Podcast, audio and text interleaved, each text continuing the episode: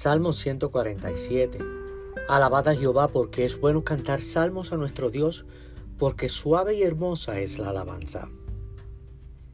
Hay una cita de referencia en los escritos de Charles Spurgeon que dice, No hay cielo ni en este mundo ni en el venidero para la gente que no alaba a Dios.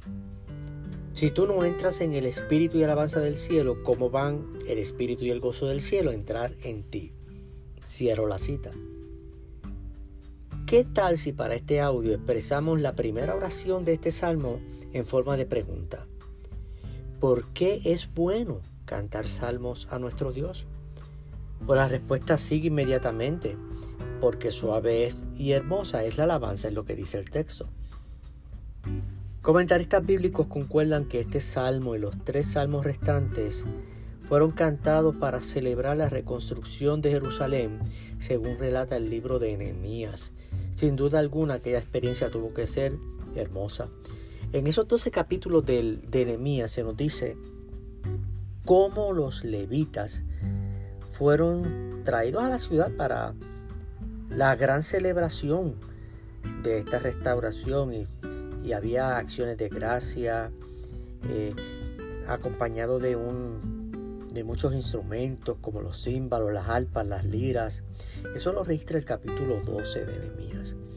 Y en este capítulo se puede apreciar cómo se reafirma la suavidad y la hermosura de aquellos que cantaron en aquella ocasión.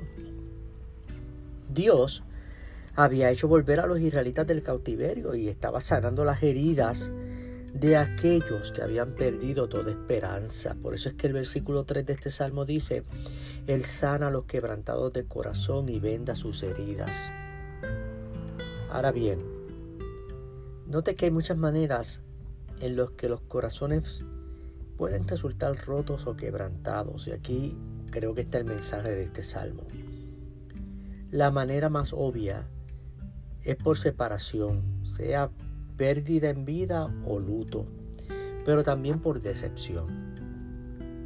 Yo imagino al salmista evocando al profeta Isaías en aquella experiencia de quebrantamiento, cuando anunció desde casi cinco siglos antes el advenimiento y la llegada de Jesucristo cuando citó en el capítulo 61 de la siguiente manera.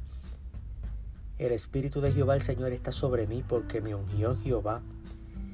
Me ha enviado a predicar nuevas a los abatidos, a vendar a los quebrantados de corazón, a publicar libertad a los cautivos, a los presos a apertura de la cárcel, a proclamar el año de la buena voluntad de Jehová. Y por ahí continúa esa hermosa lectura que leyó Jesucristo precisamente en su primera exposición cuando estuvo en la sinagoga. Pues nosotros podríamos aplicar esto a nuestra vida al suponer que hay una reconstrucción interna de un corazón que ha estado devastado o un corazón que ha estado y que está sin esperanza. Esta es razón suficiente para alabar a Dios. La alabanza es suave y hermosa cuando hay corazones quebrantados, Leí una vez el libro Bendiciones del Quebrantamiento, no recuerdo el autor, pero muy bien recuerdo lo siguiente. Hay dos maneras en que Dios nos quita el quebranto o nos quita del quebrantamiento. La primera, el evento o la situación del quebrantamiento no cumple el propósito formativo de Dios en nosotros. O somos quitados del quebrantamiento porque le pedimos a Dios que nos los quite, pero Así también resistimos el proceso de formación de Dios en nosotros. Entonces me pregunto, si las situaciones de quebrantamiento llegan y logran hacer nuestro corazón pedazos, ¿seremos capaces de alabar y adorar a pesar de esas circunstancias? ¿Qué cree usted? Una cosa digo, cada salmo puede ser un capítulo autobiográfico de David y en cada uno hay una expresión de alabanza, de confianza y de esperanza, a pesar de haber estado como fugitivo en el pozo de la desesperación, recuerdan. Sea nuestra alabanza y adoración el distintivo ante los demás, porque como dice este salmo, es bueno cantar salmos a nuestro Dios. La paz de Dios.